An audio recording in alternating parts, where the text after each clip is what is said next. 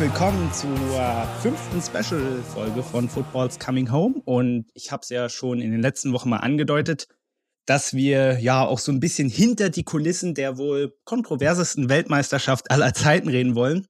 Und dafür habe ich mir heute mal einen echten Sportprofi eingeladen. Er ist nämlich Vize-Ressortleiter Sport bei RTL und NTV. Ich grüße dich, lieber Timo Latsch.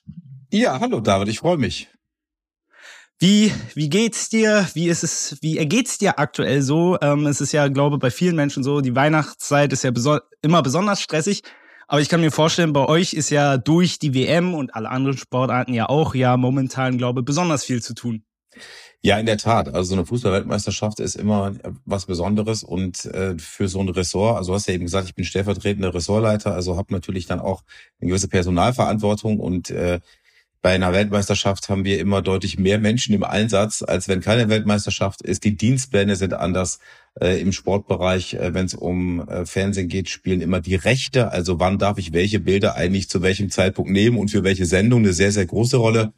Äh, und jetzt ist so äh, ja eine gute Woche Weltmeisterschaft vorbei. Aber ich habe den Eindruck, äh, wir sind jetzt eingespielt als Redaktion. Offenbar ist das deutsche Team auch so langsam eingespielt. Also äh, von daher äh, bin ich jetzt zumindest, was, was das rein professionelle angeht, äh, von der Organisation her ganz optimistisch. Ähm, ja, und ansonsten ist es, glaube ich, für, für alle Beteiligten eher eine sehr schwierige Weltmeisterschaft. Ja, äh, da hast du ja jetzt super schon die Brücke geschlagen. Also vielleicht nochmal, um äh, nochmal zum deutschen Team zu kommen. Also für euch da draußen, die Folge wird natürlich paar Tage später rauskommen, aber wir sind jetzt, ist es jetzt gerade Montagabend Deutschland hat gestern 1-1 gegen Spanien gespielt und ja, war ein relativ ordentliches Spiel, aber das machen wir alles mal später in der WM-Rückschau. Heute soll es wirklich ums Thema Katar gehen und ich hab's äh, ja schon mal angesprochen. Du ähm, bist ja nicht nur Sportjournalist, sondern ihr habt einen besonderen Beitrag, auch ähm, also einen besonderen Hintergrundbericht zu dieser WM gemacht. Äh, darüber werden wir gleich auch sprechen. Ähm, vielleicht aber so am Anfang erstmal. Also Weltmeisterschaft ist jetzt schon eine Woche alt. Wir steuern eigentlich fast schon auf die K.O.-Phase zu. Okay, ist jetzt sehr äh, rund gerechnet. Aber wie hast du es vom Sportlichen abgesehen bisher so erlebt? Also für mich äh, persönlich ist es in dem Sinne ein bisschen eine andere Weltmeisterschaft, weil ich bin die letzten Jahre immer äh, vor Ort gewesen und diesmal eben nicht. Äh, das heißt, ich erlebe die Weltmeisterschaft jetzt äh, dann zum ersten Mal komplett äh, daheim und dann auch noch im Winter und dann auch noch eine WM, äh, wo ich jetzt wirklich auch sagen muss, ich gucke auch also sehr, sehr wenig Fußball. Also ich gucke das, was ich irgendwie gucken muss ähm, und äh, schaue mir natürlich dann auch die Spiele abends in der, in der Zusammenfassung an, klar, äh, um alleine auch zu wissen und auf dem Stand zu sein, äh, was denn sportlich gerade passiert.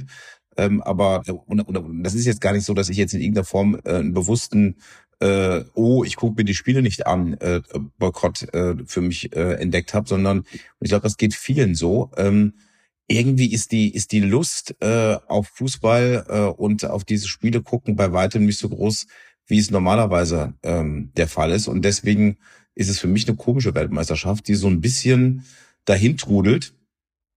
Vielleicht wird mein Interesse mal noch ein bisschen größer, wenn wenn es wirklich dann in die KO-Phase geht. Vielleicht auch wenn Deutschland äh, doch noch die Kurve äh, bekommt und so richtig in dieses Turnier reinkommt. Dieses 1-1 gegen Spanien lässt ja zumindest mal äh, ja ein, ein bisschen Hoffnung zu, dass es noch ein, bisschen gehen kann.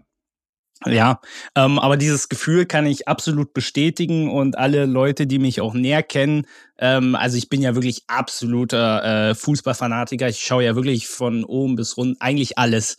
Und ähm, das ist für mich auch so ein interessantes Gefühl, dass ich, also ich gucke trotzdem relativ viele Spiele, aber dieses, dieses Kribbeln im Bauch zum Beispiel, was man ja oft auch diese Vorfreude auf eine WM, auf eine EM hin, das hatte man, das hatte ich auch in diesem Jahr so absolut gar nicht. Es gibt immer so Momente, wie zum Beispiel, wenn du dieses wunderbare Tor von Ui Charlison siehst bei Brasilien, ich weiß gar nicht mehr, welches Spiel das war, dann, wenn du die Kanadier ihre Nationalhymne singen hörst, Melodie ist ja eh wunderschön, aber mit welcher Begeisterung die das singen. Gestern Spanien, Deutschland ein super Spiel, wo dann doch mal, also zumindest bei mir so WM-Momente hochkommen, so, aber mehr ist es tatsächlich auch nicht. Also es ist nichts lang anhaltendes und ähm, vielleicht noch eine Geschichte von früher, wo man noch bei seinen Eltern gelebt hat und äh, wenn WM, EM-Zeit war, das komplette äh, ja, Zimmer mit Fanutensilien zugepflastert war. Jetzt wohne ich mittlerweile. Also ein bisschen äh, was sehe ich bei dir auch, ja. Wir sind ja, wir beide sind ja auch per, mit Kamera verbunden, auch wenn das jetzt die, die, die Podcasthörer nicht mitbekommen, aber ich sehe zumindest ein paar Schals und Fahnen auch bei dir. Ja, das stimmt, aber das ist jetzt nicht speziell. Also ähm, ihr werdet es ja hören, wenn ihr öfter auch unsere regulären Folgen hört. Das hängt da ja eigentlich immer. Also es hat jetzt weniger mit der Weltmeisterschaft zu tun.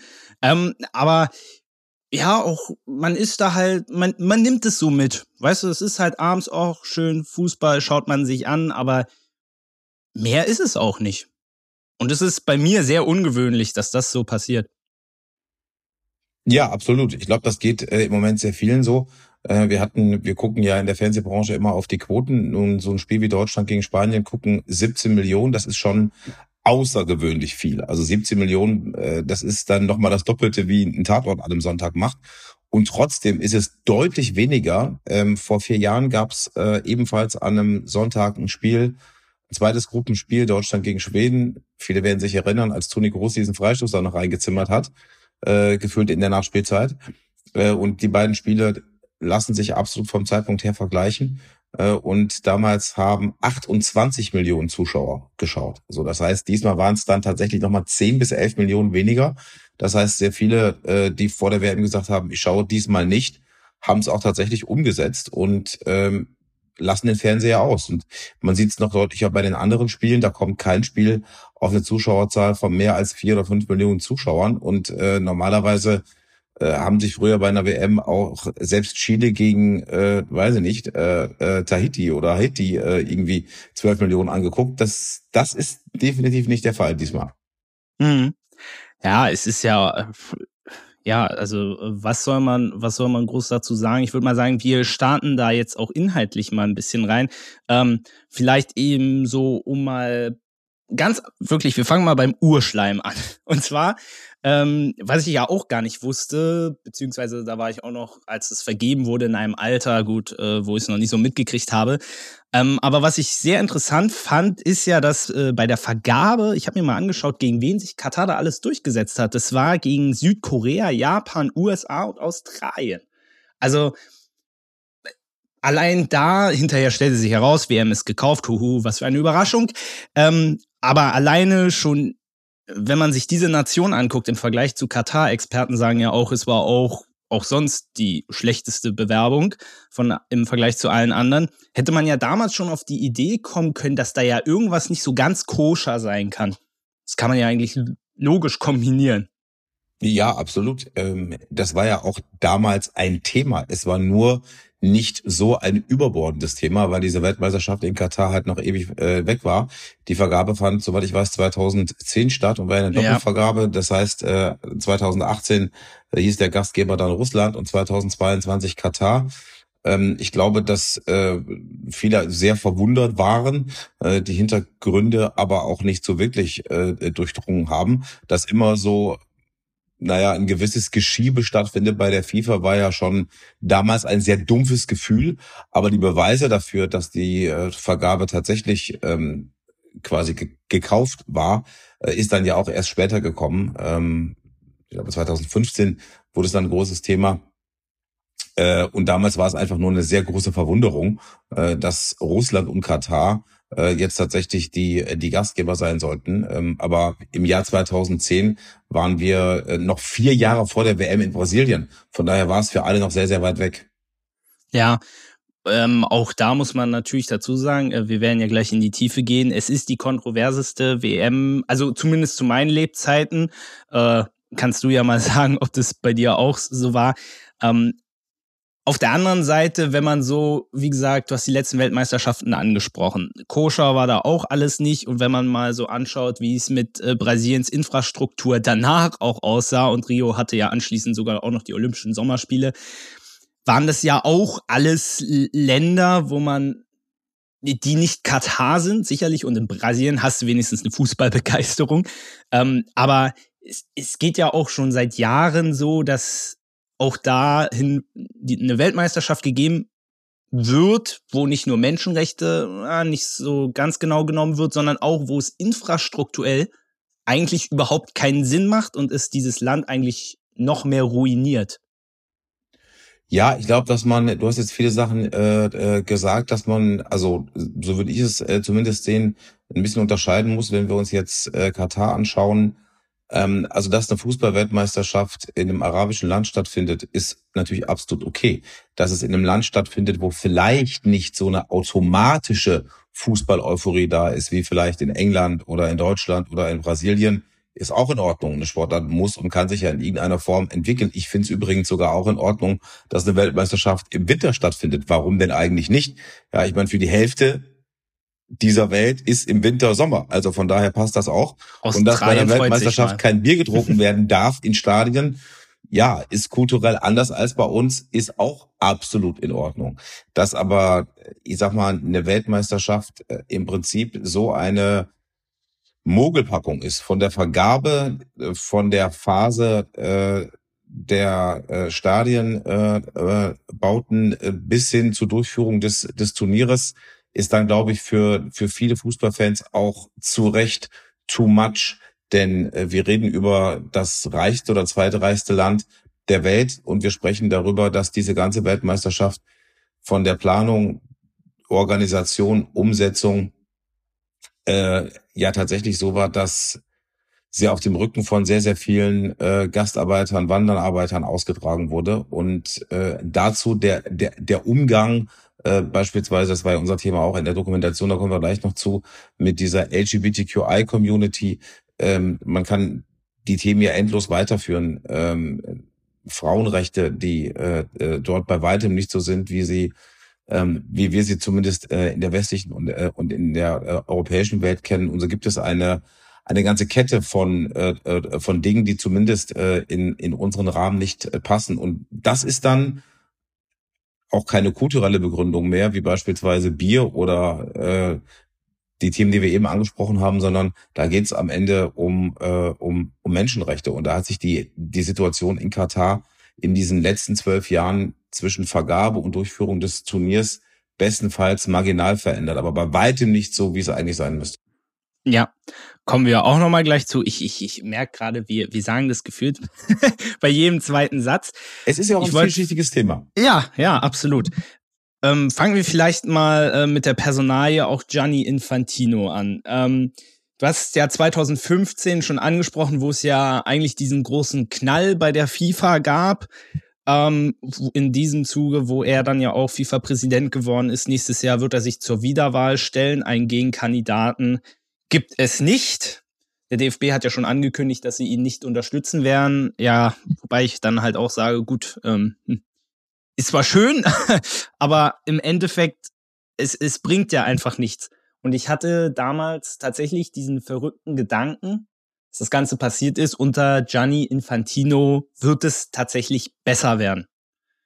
Und meine liebe, liebe Schwester, die auch diesen Podcast äh, tonlich hübsch macht, liebe Grüße. Und die von Fußball, also sie hat gut Ahnung, aber interessiert sich so nebenbei. Und sie hat damals zu mir gesagt, kann ich mich noch sehr gut dran erinnern, als ich das gesagt habe, das kannst du vergessen, die sind alle gleich. Hatte sie absolut recht. Ähm, und vor allem stelle ich mir äh, dann die Frage, wir hatten es im, vor zwei Jahren war, glaube ich, das Thema Super League, wo ja auch Vereine und Dänemark hat jetzt auch angedroht, aus der FIFA auszutreten, ähm, wo Vereine und Nationalverbände drüber nachdenken, ihr eigenes Ding zu machen. Und ich bin absolut kein Fan der Super League, aber die FIFA scheint ja nicht reformierbar zu sein.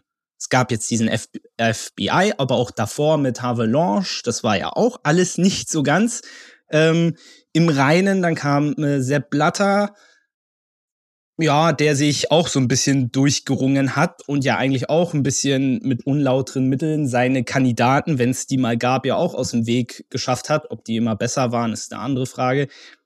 Aber kann das Ganze auch eine Gefahr sein, dass vielleicht zukünftig Fans sagen, Mensch, lasst uns doch versuchen, oder auch Verbände und Vereine, doch unser eigenes Ding zu machen, weil mit der FIFA, UEFA ist es einfach nicht möglich. Dieser Laden ist nicht reformierbar. Es funktioniert nicht.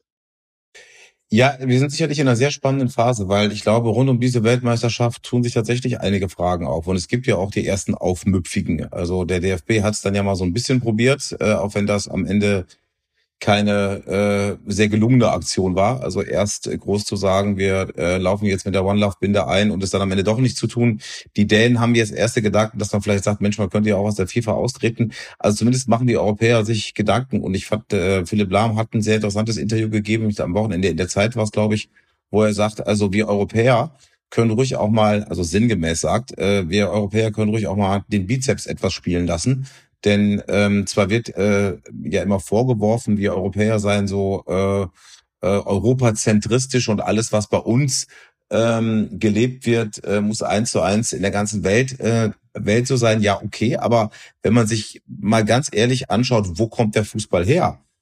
Wo sind die großen Vereine? Wo sind die besten Spieler? Wo fließt das Geld? Dann ist es Europa. So, und deswegen kann Europa, muss Europa auch mit einem viel, viel größeren Selbstbewusstsein gegenüber der FIFA auftreten. Es kann ja einfach nicht sein, dass ein Verband wie der DFB oder äh, große Fußballnationen wie England, äh, Italien, Spanien am Ende bei der FIFA eine Stimme haben und damit genauso viel wie Trinidad und Tobago um ja. ein Beispiel zu nennen, sondern äh, da muss natürlich ein Verband wie der DFB mit sieben Millionen Mitgliedern einfach eine viel, viel größere Einflussmöglichkeit haben.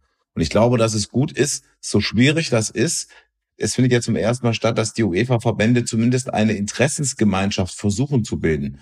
Und ich glaube, wenn sie das weiterhin machen, um einfach mit etwas mehr Selbstbewusstsein gegenüber der FIFA und Infantino aufzutreten, dann wäre das schon mal ein allererster Schritt. Ob man jetzt so gleich aus der FIFA austreten muss, weiß ich nicht. Aber denen zumindest mal zu sagen, äh, Jungs, so einfach geht es eben nicht, wäre, glaube ich, schon mal prima. Und wenn wir jetzt äh, rund um diese One Love Binde äh, das Thema ein bisschen auf die Spitze treiben, was wäre denn gewesen, wenn die Eu Europäer gesagt hätten, so pass mal auf, lieber Gianni Infantino, wir laufen jetzt mit dieser Binde auf oder wir laufen nicht auf.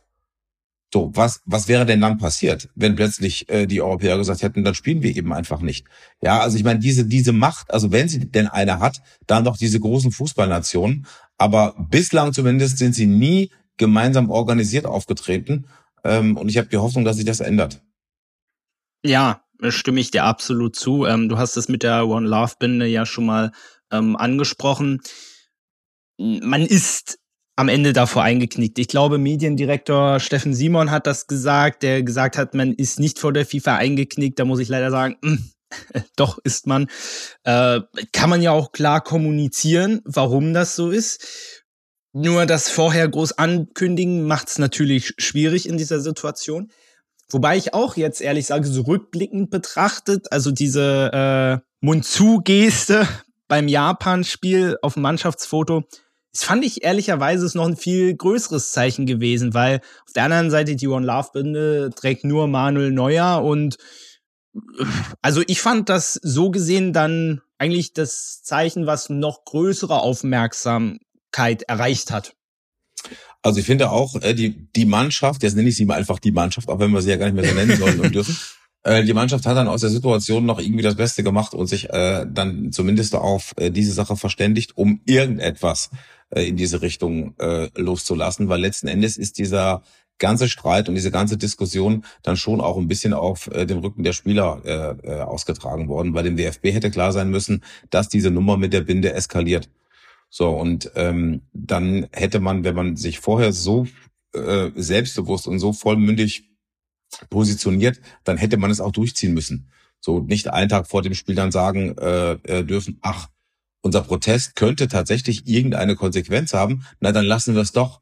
Also ich meine, es ist äh, ja immer so im Leben, wenn ich gegen irgendetwas protestiere oder wenn ich meine Hand für etwas hebe oder gegen etwas hebe, so muss man sagen, äh, dann muss ich halt auch damit rechnen, dass es zumindest in irgendeiner Form etwas Gegenwind oder Strafe gibt.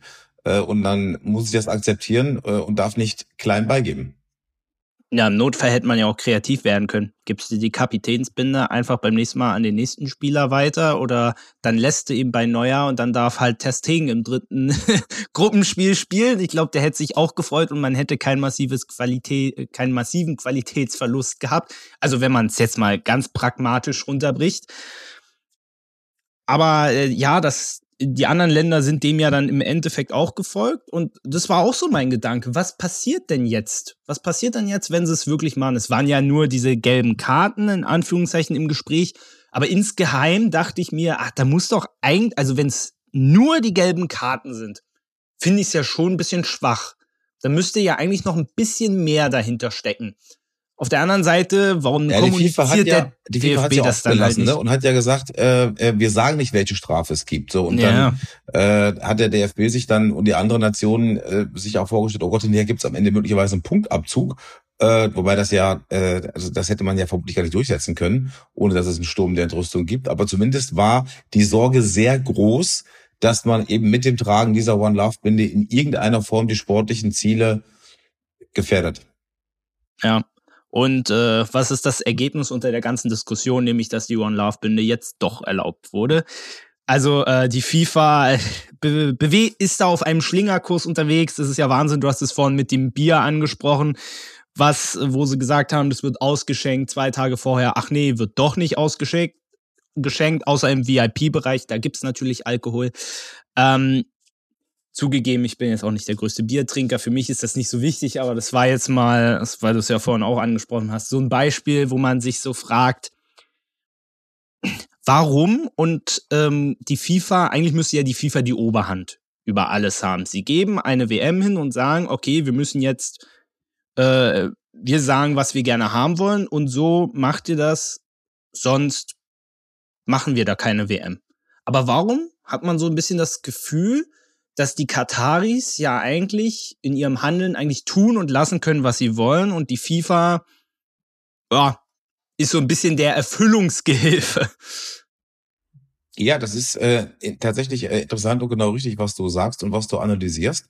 Normalerweise hat die FIFA immer so verstehen gegeben, wir sind der Chef, wir sind der Gastgeber und wir entscheiden, äh, welche Musik hier gespielt wird. Äh, deswegen beispielsweise es gab ja auch diese Sicherheitsgarantie, die ausgesprochen wurde für alle Fans, äh, wo eigentlich alle gedacht haben, na ja, äh, das wird schon auf jeden Fall auch so kommen, weil die FIFA insbesondere wird schon ein großes Interesse daran haben, dass beispielsweise niemand mit einer Regenbogenfahne äh, in Katar festgenommen wird. So, aber äh, je näher wir in Richtung Turnier kamen, umso mehr äh, hat die katarische Regierung, der Emir von Katar, deutlich gemacht, äh, dass sie quasi der Hausherr sind und dass sie die Dinge entscheiden. Äh, und deswegen haben die beispielsweise auch gegen den Willen der FIFA und gegen den Willen von Infantino durchgesetzt, dass es eben kein Bier gibt in den Stadien. Und sie haben ja beispielsweise auch in dieser ersten Woche äh, dafür gesorgt, äh, dass zumindest sehr viele Fans ihre Regenbogenutensilien abgeben mussten, obwohl die FIFA vor dem Turnier gesagt hat, ihr dürft die im Stadion sehr, sehr gerne tragen. Also es hat während dieser Weltmeisterschaft insbesondere äh, knapp vor dieser Weltmeisterschaft ähm, tatsächlich dann äh, ja eine äh, sehr selbstbewusste katarische Regierung gegeben, die sich dann am Ende auch gegen die FIFA durchgesetzt hat. Ja, und das ist natürlich äh, absolut ein fatales Signal. Und wenn du dann noch kurz vor der WM, ich meine, ähm, ich glaube, wir haben es in den regulären Folgen, hört da gern mal rein. Ich glaube, wir haben die Folgen dann zum Teil auch so genannt, äh, wenn Infantino wieder irgendeinen Schwachsinn erzählt hat und dann sitzt, setzt er sich dann noch auf der Pressekonferenz kurz vorher hin und sagt so sinngemäß, ich bin Katari, ich bin Araber, ich bin schwul, etc., etc. Ah, da möchte man, also da gibt es eigentlich gar keinen Ausdruck für, ähm, kann man eigentlich nicht seriös bleiben bei solchen Aussagen.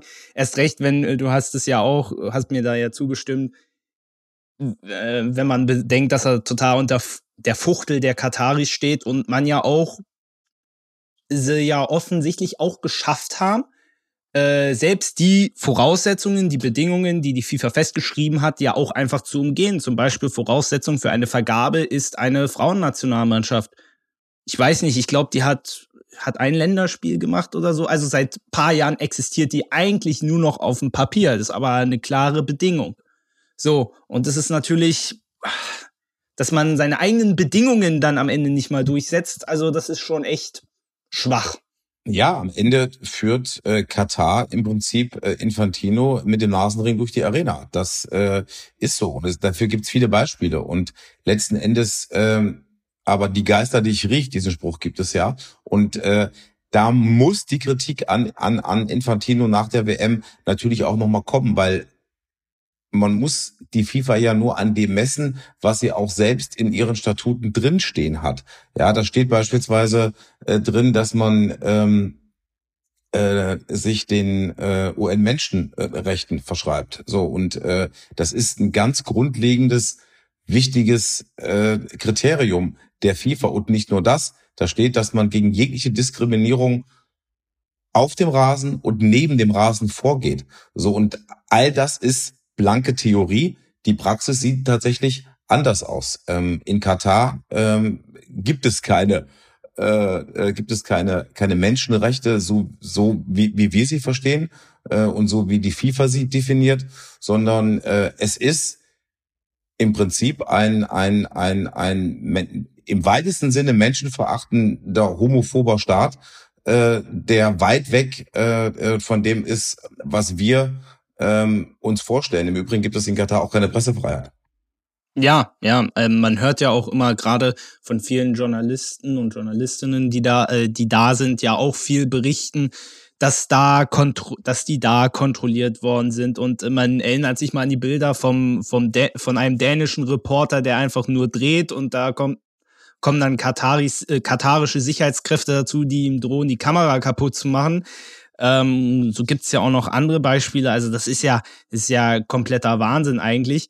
Ähm, vielleicht auch nochmal, um dann zum Thema Menschenrechte gleich überzuleiten, aber auch, dass ja, wir haben die One Love Binde angesprochen, die Belgier hatten zum Beispiel auf ihrem Trikot hinten, ich glaube am Kragen wollten sie einfach nur Love stehen haben und allein, also, dass man alleine schon nur an diesem Wort äh, Dinge rein interpretiert, also das ist ja, das ist ja komplett lächerlich, äh, weil ja auch die FIFA zwischendurch ähm, dann mit eigenen Kapitänsbinden, wo dann No Discrimination etc. etc. drauf stand, also im Endeffekt alles, was äh, Love auch heißen kann, äh, da versucht hatte, äh, da ähm, die bei der Diskussion den Wind aus den Segeln zu nehmen. Also das ist ja, ist ja alles total widersprüchlich und komisch. Ähm, wir machen mal weiter ein bisschen zum Thema Menschenrechte, weil da kommst du jetzt ins Spiel. Du hast, also natürlich nicht alleine, ähm, aber du hast äh, ein, eine Doku gemacht, äh, trägt den schönen Titel Rote Karte statt Regenbogen. Kann man bei RTL Plus sich auch noch angucken. Ne? Müssen wir auch noch ein bisschen Werbung machen. Ja, erzähl ein bisschen was dazu. Wie seid ihr auf die Idee gekommen? Wie verliefen so äh, die Recherchen? Und ja, warst du von den Ergebnissen überrascht, im positiven wie im negativen Sinne? Ja, wir haben vor einem Jahr äh, uns äh, intensiver mit dieser Weltmeisterschaft in Katar äh, beschäftigt äh, und sind dann äh, auf, äh, auf dieses Gesetz gekommen, dass eben Homosexualität in Katar verboten ist. Äh, und wir haben uns die Frage gestellt, also insbesondere mein Kollege Jonas Gerdes und ich, ähm, wie leben denn Schwule und Lesben tatsächlich äh, in Katar? Also es gibt zum einen dieses Gesetz, wo im Übrigen äh, zum Teil die Todesstrafe draufsteht, also zumindest in der Theorie, in der Praxis wird sie nicht angewendet, aber in der Theorie äh, droht Todesstrafe bei, äh, bei Homosexualität in Katar. Ähm, und wir haben uns gefragt, wie geht's den Menschen denn dort tatsächlich? Weil es gibt auch sehr viele Länder äh, auf dieser Welt, da ist Homosexualität beispielsweise verboten. In der Praxis aber äh, kann man sie ohne allzu große Angst haben zu müssen dann auch tatsächlich ausleben. Wir haben dann festgestellt, es gibt so gut wie keine äh, Berichte über Schwule und Lesben in Katar. Wir haben mit verschiedenen Menschenrechtsorganisationen gesprochen. Wir haben probiert mit äh, Betroffenen, also Betroffenen in der Form, dass sie ver verfolgt werden, nicht Betroffenen in der Form, dass sie, dass sie homosexuell sind, in Kontakt zu treten. Das ist uns sehr, sehr schwer gefallen. Mhm. Und wir haben es dann äh, irgendwann geschafft und haben äh, mit insgesamt äh, zwei Schwulen und einer Transfrau aus Katar Interviews führen können. Wir haben die Menschen außerhalb von Katar interviewt, die sind nach Europa gekommen. Wir haben uns mit äh, denen einzeln getroffen in irgendwelchen Hotels in europäischen Großstädten und die haben dann jeweils ja zum Teil sehr sehr lang über eine Stunde über ihre Erfahrungen äh, in diesem Land äh, berichtet und die Ergebnisse waren sehr äh, ja, erdrückend. Denn ähm, ein, ein äh, auch nur halbwegs normales Leben für diese Menschen ist dort nicht möglich. Es gibt auch keine Community, die irgendwo äh, im, im Untergrund sich trifft oder leben kann, sondern ähm, dort werden Homosexuelle tatsächlich äh, verfolgt. Sie werden festgenommen, sie werden äh, in Gefängnissen verhört, sie werden physisch und psychisch gefoltert äh, und sie haben dort äh, einen, einen ganz schweren Stand äh, und ein ganz schweres Leben und alle Betroffenen und alle Interviewten, die wir getroffen haben, äh, haben also wirklich sehr dramatische ähm, Schilderungen in diesen Interviews äh, von sich gegeben. Natürlich sind die alle anonym aufgetaucht. Wir haben äh, zum Teil äh, unsere äh, Klamotten mitgebracht und denen angezogen, sie dann so gesetzt, dass sie keiner äh, erkennen kann, weil äh, wenn rauskommen würde, was sie erzählen, dann wären sie im Prinzip, äh, hätten sie keine Chance mehr, in, in Katar in irgendeiner Form ein halbwegs normales Leben zu führen. Ja, also ähm, wie gesagt, ich habe es mir ja auch angeguckt und bei einigen Dingen, die man so, äh, diese so erzählt haben und so weiter, also da lief es einem schon eiskalt den Rücken runter. Und ähm, das ist ja, das ist ja, wie gesagt, gefühlt so weit weg eigentlich, aber jetzt durch die WM auch so nah. Aber es ist trotzdem für unser westliches Denken eigentlich unvorstellbar. Natürlich gibt es auch hierzulande ja auch noch Diskriminierung von Homosexuellen, von LGBTQ und so weiter. Das gibt's ja bei uns auch noch, leider. Ähm, aber wir sind da zum, zum Glück ja auf einem vollkommen anderen Niveau. Aber auch das ja, musste sich ja auch erst entwickeln. Aber es wird sich ja wahrscheinlich in Katar eher schwierig entwickeln, auch durch die Religion.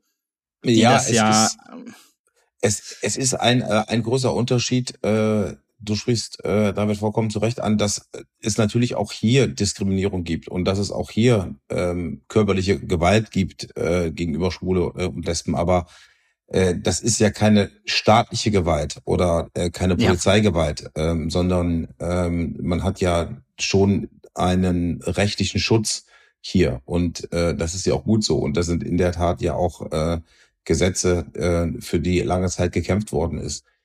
Ähm, in Katar ähm, wird sich wahrscheinlich die Situation äh, auch nach der Weltmeisterschaft nicht verbessern, weil dieses Thema Homosexualität ist für sie eine absolut rote Linie.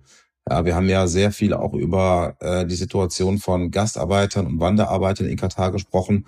Dort gibt es erste zarte Pflänzchen der Besserung die allerdings so schwach sind, dass sie kaum erwähnenswert sind. Aber immerhin, da ist es zumindest denkbar, dass sich in irgendeiner Form etwas tut. Das ist bei diesem ganzen Thema LGBTQI plus äh, Community-Situation etwas anderes, weil äh, da äh, ist man von katarischer Seite aus äh, nicht bereit, in irgendeiner Form Verbesserungen anzustreben. Und ähm, wir haben so in diesen Interviews äh, sehr ambivalente Antworten bekommen. Ähm, einerseits ist die Hoffnung da, dass sich durch die Weltmeisterschaft etwas ändert. Also ich kann mich an eine Stimme erinnern, ähm, die sagt, ähm, also es ist gut, wenn, wenn, wenn ihr äh, den Scheinwerfer auf dieses Land äh, stellt, wenn, wenn ihr Druck macht aus dem Westen, weil von innen heraus wird sich dieses Land nicht verändern. Also wir mhm. brauchen, wir brauchen diesen, diesen Druck von außen. Einerseits. Andererseits ist aber auch die Angst da, je größer die Diskussion, je größer der Druck des Westens, gerade was dieses Thema angeht, umso größer wird quasi der Hass auf die Bevölkerung vor Ort, auf äh, die Schwulen und Lesben dort, so dass dann nach der WM, wenn der Scheinwerfer wieder wegdreht, äh, es denen quasi äh, doppelt und dreifach heimgezahlt wird. Also da ist eine gewisse Ambivalenz da. Einerseits die Hoffnung, dass sich was ändert, durch Hingucken und durch Ansprechen, andererseits aber auch die Angst, dass sich die Situation verschlechtert. Hm. Man hofft ja natürlich, dass es sich gerade für diese Menschen auch verbessert. Ich bin da ehrlicherweise auch eher pessimistisch, weil man muss ja auch, es gibt ja in der Wirtschaft immer diesen, äh, diesen schönen Satz Wandel durch Handel. Und ähm, man hat es ja auch. Der SPD-Motto, was äh, leider nie so richtig funktioniert hat. Ja, ja. Und ähm, äh, man hat es ja auch in anderen Sportarten gesehen. Äh, Olympische Spiele gab es jetzt sowohl Winter- als auch Sommerspiele, zum Beispiel in Peking etc. Kann man genug aufzählen, wo man ja auch immer dachte, okay, gibst du denen ein Sportevent, da wird sich was ändern. Am Ende sagen wir alle oder kommt man zu der Erkenntnis, es hat sich am Ende nichts geändert. Es ist genauso wie vorher. Und weil du ja auch angesprochen hast, wird sich etwas verbessern. Es ist ja auch ähm, gerade, also Uli Hoeneß sagt es ja unter anderem sehr gerne und verweist ja immer darauf, dass sich die Menschenrechtslage verbessert hätte. Jetzt ist es ja so, dass, ähm, du hast es mit der Todesstrafe angesprochen, mal angenommen, Katar, wenn, auch wenn sie jetzt nicht mehr praktizieren, ähm, aber würde jetzt mal angenommen, die Todesstrafe jetzt offiziell ähm, canceln, dann ja, dann ist das eine Verbesserung. So, aber wenn dann trotzdem noch weiterhin äh, Homosexuelle etc. Ähm, ja, verfolgt werden und weggesperrt werden. Natürlich im Vergleich zur Todesstrafe ist jetzt ein hartes Beispiel, ist es eine Verbesserung. Vielleicht mache ich mal ein sanfteres, für was Uli Hoeneß auch versteht. Wenn jetzt der FC Bayern aktuell auf Platz 14 stehen würde und am Ende der Saison sitzt auf Platz 6, ist eine massive Verbesserung. Aber ich weiß nicht, ob Bayern gerne Europa League spielt. Also natürlich, es ist eine Verbesserung, aber reicht das am Ende aus, um zu sagen, okay, wir können da eine Weltmeisterschaft hingeben? Und ich bin auch der Meinung, die Verbesserungen müssen ja eigentlich rein theoretisch erst kommen und dann kommt die, wird man mit einer Weltmeisterschaft möglicherweise belohnt. Und man nimmt nicht ein Turnier, um die Verhältnisse dann zu ändern. Hast du vollkommen recht. Ähm, ich habe nur zumindest die Hoffnung, dass es in Zukunft eben etwas anders laufen wird, wie jetzt in der Vergangenheit, weil ich glaube, dass die FIFA, da sind wir wieder bei, auch beim Thema äh, äh, Infantino äh, und welche Möglichkeiten hat eigentlich äh, der Weltfußballverband, dass der Druck auf Katar einfach hätte höher sein müssen. Ja, denn äh, die FIFA hat ja im Prinzip alles in der Hand gehabt und hätte natürlich, äh, also insbesondere auch beim Bau der Stadien, äh, ganz klare Kriterien ähm, zu Protokoll geben können. Also es gibt ja für alles auf dieser Welt äh, Kriterienkataloge, aber eben offenbar für den Bau von Fußballstadien nicht. Und genau das wäre die Aufgabe der FIFA beispielsweise gewesen, das zu tun. Oder zumindest ein, ein, äh, ein Mindestmaß an Verbesserung äh, der Menschenrechte äh, durchzusetzen. Ähm, nun ähm, hat sich ja auch seit 2015 in den Statuten der FIFA etwas verändert, eben dass die Einhaltung von Menschenrechten äh, eben wichtig ist. Das war jetzt nach der Vergabe der Weltmeisterschaft nach Katar. Und deswegen ist zumindest die Hoffnung da, dass man in Zukunft eben etwas genauer hinguckt und dass so etwas eben nicht mehr passiert. Und was du angesprochen hast, David, mit den, mit den gleichen, ich glaube, niemand kann den, kann den Anspruch haben, dass äh, alles, äh, was Gesetzmäßigkeiten angeht, äh, dann plötzlich äh, so ja. funktioniert, äh, wie es vielleicht unsere Vorstellungen sind. Aber äh, dass so ein sportliches Großereignis einfach verknüpft und verbunden ist mit der Verbesserung von Menschenrechten, das ist, glaube ich, schon eine Erwartungshaltung, die man haben kann. Und da hat sich leider in Katar nichts oder nur auf sehr, sehr äh, ja, minimalem Wege etwas, etwas verbessert. Und da ist zumindest meine Hoffnung, dass es in Zukunft ein bisschen besser läuft. Hm. Naja, äh, Infantino hat ja dann äh, am Anfang vor der WM ja auch gesagt, naja, wenn die Europäer sollen mal auf ihre äh, in ihre Geschichte gucken, die letzten 3000 Jahre, wie die so drauf waren, also äh, wo man sich auch an den Kopf fasst und fragt, ja, okay, was was will man jetzt damit eigentlich sagen? Natürlich, äh, man muss ja auch sagen, wir haben uns, unser Sommer Märchen haben wir uns ja auch erkauft. Zumindest in der Hinsicht sind wir da auch kein Stück besser. Es wird ja aber häufig auch immer dieses, kam ja auch dieses Argument, zum Beispiel, ich glaube, ich weiß gar nicht, ob Lothar Matthäus das, glaube ich, auch gesagt haben, oder auch äh, Hugo Loris, das hat er ja gesagt, äh, als Grund, warum er diese One Love-Binde nicht tragen möchte, dass man die Kultur dort akzeptieren muss. Du hast es vorhin nämlich schon mal, glaube auch schon mal angeschnitten gehabt. Ich bin nämlich genau derselben Meinung, dass ja Menschenrechte, erstmal gilt Menschenrechte auch für Katar. So, das ist mal das Erste. Und das hat ja jetzt nichts, also Menschenrechte hat ja nichts mit der Kultur zu tun. Ich meine, zum Beispiel, wenn ich in Spanien Urlaub fahre und ja, gut, FKK, also ich bin jetzt kein FKK-Typ, aber ist da jetzt nun mal nicht so erwünscht. So, dann muss ich das so akzeptieren. Ne? Ist halt so, wie du vorhin auch sagtest mit dem Bier. Ich glaube, bei vielen arabischen Airlines äh, gibt es manchmal überhaupt keinen Alkohol oder erst in der Luft. So muss man akzeptieren, kann aber auch jeder mit leben. Aber das Thema Menschenrechte hat, hat ja nichts mit der Kultur zu tun. Absolut. Äh, und genau das ist ja äh, auch das äh, entscheidende Thema. Und insbesondere, also das ist ein Argument, dass Menschenrechte eben nichts mit Kultur zu tun haben. Und vor allem, was bei dieser Weltmeisterschaft ja so das große Problem ist, ähm, das, was die FIFA sagt, das, was die katarische Regierung sagt, nämlich everybody's welcome. Also alle können kommen, alle können feiern, alle können dabei sein. Das ist halt die Theorie. Aber in der Praxis sieht es eben komplett anders aus. Und deswegen haben eben auch, glaube ich, viele einfach keine Lust auf diese Weltmeisterschaft. Es gibt einen extrem großen Unterschied zwischen dem, äh, äh, was man sagt, was man tut, und zwischen dem, was man dann tatsächlich macht. Und äh, das hat dann schon was mit Scheinheiligkeit zu tun. Und äh, deswegen ist diese Weltmeisterschaft, glaube ich, bei sehr, sehr vielen ähm, einfach tatsächlich äh, ein Grund, mal ein paar Wochen auf das ein oder andere Fußballspiel äh, zu verzichten, weil halt von der Vergabe bis zur Durchführung, ich meine, selbst katarische Fans, die dann dann äh, am Ende äh, gekauft sind und äh, äh, da Geld bekommen, ja. damit sie mit argentinischen, brasilianischen oder deutschen Fahnen durch die Straßen ziehen, das ist ja absurd. Mhm. Und äh, über das Thema der vielen tausend Gastarbeiter, die da ja gestorben sind, da haben wir ja noch gar nicht drüber geredet. Ähm, und auch ansonsten, also äh, die WM, so schätzungsweise, hat mehr als 200 Milliarden Dollar gekostet. Und auch beim Thema Nachhaltigkeit und Klimaschutz nimmt man es ja nicht so äh, genau. Die spanische Marca hat da mal geschrieben, mit Geld bekamen sie die Kühlung hin, aber nicht, wie man gut Fußball spielt, in Bezug auf die katarische Nationalmannschaft, auch ein bisschen böse.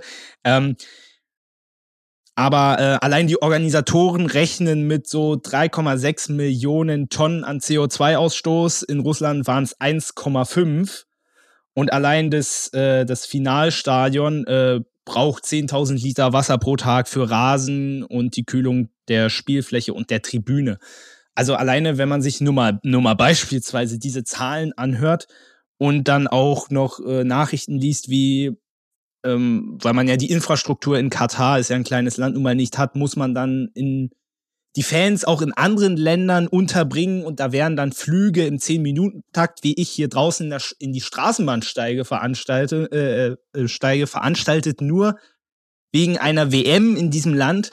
Also da, da kann man ja nur die Hände über den Kopf zusammenschlagen, gerade weil das Thema Nachhaltigkeit ja auch immer größer wird. Zu Recht. Ja, insbesondere, und da sind wir ja auch wieder bei, äh, bei dem äh, großen Thema Scheinheiligkeit und äh, der Unterschied zwischen dem, äh, was ich tue und zwischen dem, was ich sage, was ich tue. Ähm, es ist ja schlimm genug, dass es so ist, wie du es gerade beschreibst. Aber was eben noch viel schlimmer ist, dass ja gesagt wird, es sei die nachhaltigste Fußball-WM aller Zeiten. so, und das kommt dann eben zustande, wenn man sich so ein paar Daten anguckt, ähm, um äh, am Ende auf äh, eine vernünftige Zahl zu kommen, was äh, die Klimawerte angeht, hat man äh, ausgerechnet, dass man die Stadien, die gebaut worden sind, 60 Jahre nutzt. Äh, nur das tut man de facto überhaupt nicht, sondern diese Fußballstadien werden für diese Weltmeisterschaft eingesetzt und werden dann anschließend umgebaut äh, oder dicht gemacht oder halt auch wieder abgebaut. Das heißt, diese ganze Berechnungsgrundlage ist schon mal falsch. Also äh, auch in diesem Bereich Nachhaltigkeit rechnet man sich diese Fußballweltmeisterschaft ähm, halt einfach schön. Und das passt dann wieder zu dem, äh, dass äh, man halt etwas komplett anderes vorgibt, als man tatsächlich tut. Ja, vielleicht äh, um mal so langsam, weil du ja auch noch gesagt hast, du hast noch einen Anschlusstermin. Aber um vielleicht so langsam äh, ein bisschen aufs Ende zuzusteuern. Ähm, du hast ja gesagt, du schaust jetzt ähm, sicherlich auch jobbedingt ab und zu mal, aber ansonsten schaust du relativ wenig die WM-Spiele. Mach, sollte man diese WM, also wie gesagt, ich habe sie aktuell, ich gucke sie ab und zu. Geht auch nicht immer aufgrund der, der Arbeitszeiten, zum Glück vielleicht auch. Aber sollte man diese WM boykottieren? Das ist ja ein, gerade ein großes Thema in unserem Land, wo ich auch so ein bisschen im direkten Umfeld äh, das Gefühl habe, es wird auch denen, die das vielleicht gucken wollen, auch so ein bisschen schlechtes Gewissen gemacht.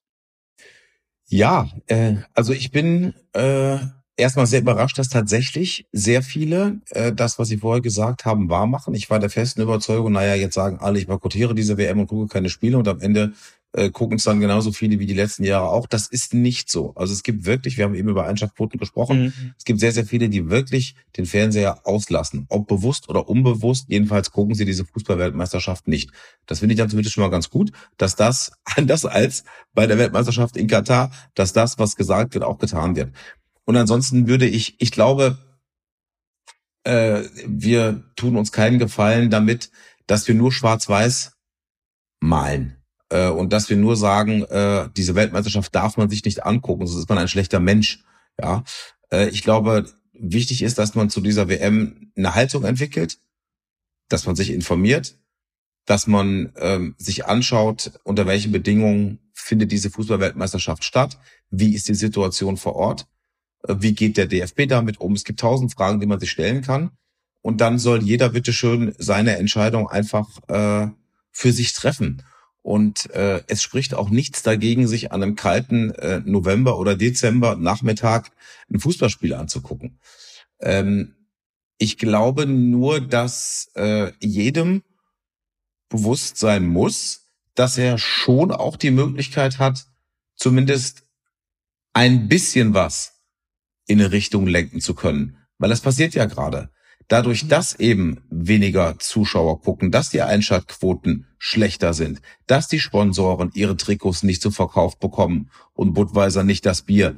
Das alles hat natürlich Konsequenzen. Und natürlich sind die Sponsoren not amused. Und die Fernsehsender, zumindest in Deutschland, die die WM eingekauft haben, äh, nehmen das auch wohlwollend zur Kenntnis äh, oder eben nicht wohlwollend zur Kenntnis. Das heißt, man hat als Einzelner eine Möglichkeit, was zu machen und ein bisschen mit abzustimmen. Eben mal kein Trikot kaufen, ab und an den Fernseher auslassen, so dass man vielleicht die gelbe Karte dann doch auch mal in Richtung Verantwortlicher äh, und FIFA zeigt. Äh, und wenn jemand meint, er äh, er müsse das und, und so, sollte das tun, ähm, dann ist es doch schön, wenn er das macht äh, und und äh, wenn das dann irgendwo auch ankommt und trotzdem glaube ich, spricht auch nichts dagegen. Ich habe mir gestern auch Spanien, Deutschland angeschaut, ähm, einfach auch mal äh, den Fernseher äh, anzuschalten und äh, Fußball zu gucken. Wir sollten nicht nur in Kategorien Schwarz und Weiß denken, sondern es gibt auch Grautöne. Ähm, wir sind ja alle auch nur Menschen und keine Heiligen. Äh, und ja. gerade bei diesen ganzen Themen, äh, auch zum Beispiel beim Thema Nachhaltigkeit, äh, ja, muss man auch mal ein bisschen kompromissbereit sein. Ja, ich glaube tatsächlich auch, also so gehe ich an die ganze Sache ran. Ähm, ich habe von Anfang an gesagt, ich werde nicht jedes Spiel schauen, aber ich werde das Ganze auch nicht boykottieren. Ich werde es, da gab es ja auch von Menschenrechtsorganisationen, es gab ja auch unterschiedliche Meinungen, die gesagt haben, es macht auch gar keinen Sinn, das zu boykottieren. Andere sagen wiederum, es macht Sinn, kann sich jetzt auch wieder streiten. Ähm, aber also ich gehe an die Sache so ran, ich schaue das ein oder andere Spiel. Ich finde es aber besser, das nicht komplett zu boykottieren, weil mir gefallen dann so eine Sachen wie, was ihr jetzt gemacht habt. Also so eine investigative Recherche und da gibt's ja wirklich, gerade um diese WM, gibt's ja unfassbar viel. Und äh, das finde ich dann wiederum spannend. Das hat man wiederum auch bei keiner anderen WM gehabt. Und ähm, insofern finde ich das gut ähm, da mehr auch den Finger in die Wunde zu legen und äh, da richtig, auch richtig drauf aufmerksam zu machen und dementsprechend müssen es ja dann auch Leute geben, die das auch aufnehmen. Und das finde ich äh, ist unfassbar wichtig. Vielleicht noch äh, ein Nachsatz dazu. Ähm, ich finde es äh, nicht gut. Es wird ja auch im Zuge der One Love Binde wurde ja, hast du ja vorhin auch angesprochen, dass vielen Spielern Vorwürfe gemacht worden sind, warum sie das jetzt nicht durchgezogen haben beispielsweise. Und so wurde ja auch diskutiert, sollten die Nationalmannschaften das boykottieren, die Spieler. Und da möchte ich vielleicht auch noch mal eine Sache sagen. Ich finde es ein bisschen unfair den Sportlern gegenüber. Wir hatten es auch bei den Olympischen Winterspielen, kann ich mich noch gut dran erinnern, wo vielen Athleten, äh, auch gerade deutschen Athleten gesagt worden sind, ja, wie könnt ihr da hinfahren? Und ich finde, diese Diskussion ist so ein bisschen, finde ich doof, weil erstmal vertreten die unser Land und zum anderen, die arbeiten jahrelang darauf hin, mal an so einer Sache teilnehmen zu können. Und natürlich kann man sagen, oh, Deutschland, ja gut, in vier Jahren ist die nächste WM. In vier Jahren sind die nächsten Olympischen Spiele. Aber weiß ich denn, was in vier Jahren ist? Weiß ich, ob ich, äh, ich meine, wir nehmen mal Marco Reus als Beispiel, wie alt der jetzt schon ist. Und ich glaube, der hat noch keine einzige WM gespielt. Und ähm, also das geht so schnell vorbei und Italien, jetzt zuletzt Niederlande waren auch die besten Beispiele. Wir nehmen es in Deutschland immer so hin, naja, Qualifikation schaffen wir immer ganz easy. Aber man weiß es ja nicht, ob wir nicht auch mal eine WM-Endrunde verpassen. Und äh, möchte ich diesen Spielern jetzt wirklich, die da vielleicht sich mal einen Lebenstraum erfüllen oder Athleten bei Olympischen Spielen, möchte ich denen jetzt ein schlechtes Gewissen machen, nur weil die sich ihren Traum erfüllen und nur weil das jetzt an einem Ort ist, der nun leider äh, ja nicht ideal ist, aber was sie nun mal nicht beeinflussen können, soll ich die jetzt dazu auffordern, das zu boykottieren? Das finde ich irgendwie, das finde ich nicht in Ordnung. Nein, auch da muss jeder Spieler, genauso wie jeder Fernsehzuschauer, das für sich selbst entscheiden. Und auch da gibt es ja Grautöne und nicht nur schwarz und weiß. Das heißt, man kann ja auch bei so einer Fußballweltmeisterschaft dabei sein und kann aber auch trotzdem seine Meinung und seine Haltung zu diesem Turnier kundtun. Ähm, wir sollten nicht von allen Spielern erwarten, dass sie äh, wie Politiker ihre äh, fein säuberlichen Statements dazu abgeben, aber es ist auch nicht verboten, sich ein paar Gedanken zu machen. Und es ist auch nicht verboten, äh, diese Gedanken in irgendeiner Form zum Ausdruck zu bringen. Das muss ja jetzt nicht unbedingt während des Spiels sein. Das kann aber im Vorfeld sein, das kann auch im Nachgang sein. Das kann auch natürlich mit einer Geste rund um so ein Fußballspiel sein. Auch da ist jeder Mensch anders und auch da hat jeder ähm, ja individuell die Möglichkeit, äh, schon auch ein Zeichen zu setzen. Und äh, meine Erwartungshaltung ist schon eine Spielergeneration äh, wie auch beispielsweise Goretzka oder Neuer, die sich ja ansonsten bei diesen Themen auch gerne aus dem Fenster lehnen, ja. ähm, dass sie dann schon auch ähm, den Mund aufmachen, insbesondere wenn sie es vorher ankündigen. Ähm, dann ähm, glaube ich, äh, ist es dann schon auch angebracht, sich rund um so ein Turnier zu positionieren, was sie ja übrigens auch machen äh, und was sie auch tun. Wie laut und wie leise das dann ist, ich glaube, ähm, ja, das, das äh, das muss dann jeder äh, für sich entscheiden. Mhm. Und aber auch hier nochmal vielleicht noch ein Nachsatz. Ja, wir verlangen von unseren Spielern etc., von den Fans, dass die das boykottieren. Fakt ist aber auf der anderen Seite auch, wo war Robert Habeck vor paar Monaten in Katar, weil wir momentan aufgrund der Ukraine-Krise ja, irgendwo muss das Gas etc. ja auch herkommen. Kann man da auf der anderen Seite Habeck einen Vorwurf machen, ist es immer schwierig. Als Politiker macht man grundsätzlich sowieso auch immer Dinge falsch.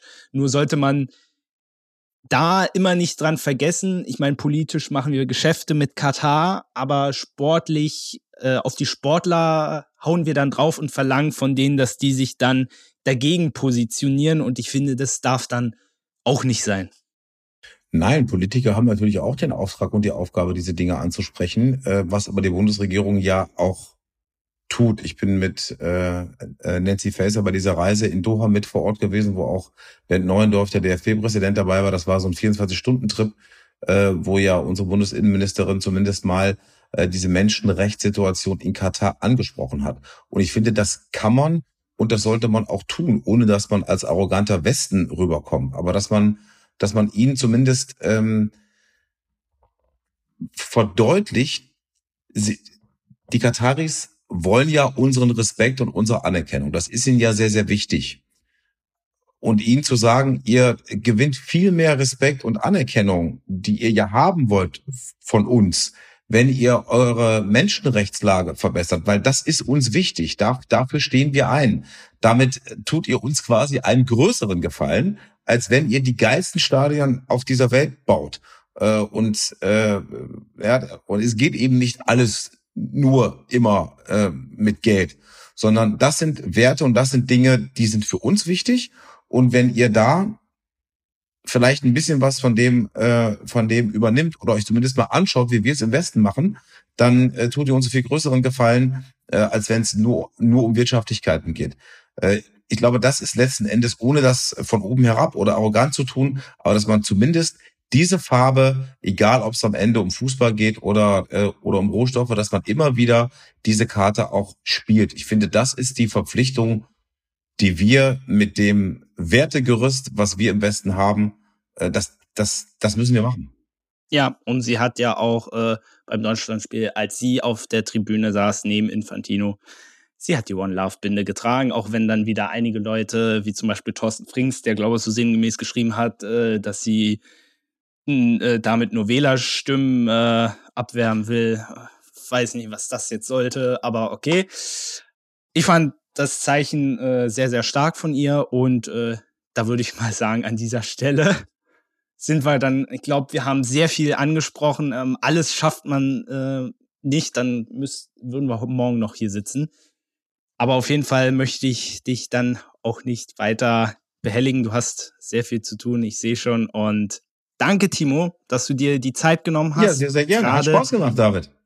Das freut mich, das freut mich sehr. Und ähm, ja, ähm, es hat mich sehr gefreut, dass ihr auch heute alle wieder mit dabei wart. Wünschen euch einen schönen Abend nochmal. Danke, Timo. ja, sehr gerne. Und weiter eine Fußball-WM, egal wie ihr sie auch äh, euch anschauen werdet oder auch nicht. Das lassen wir so stehen. Danke dir. Ciao. Tschüss.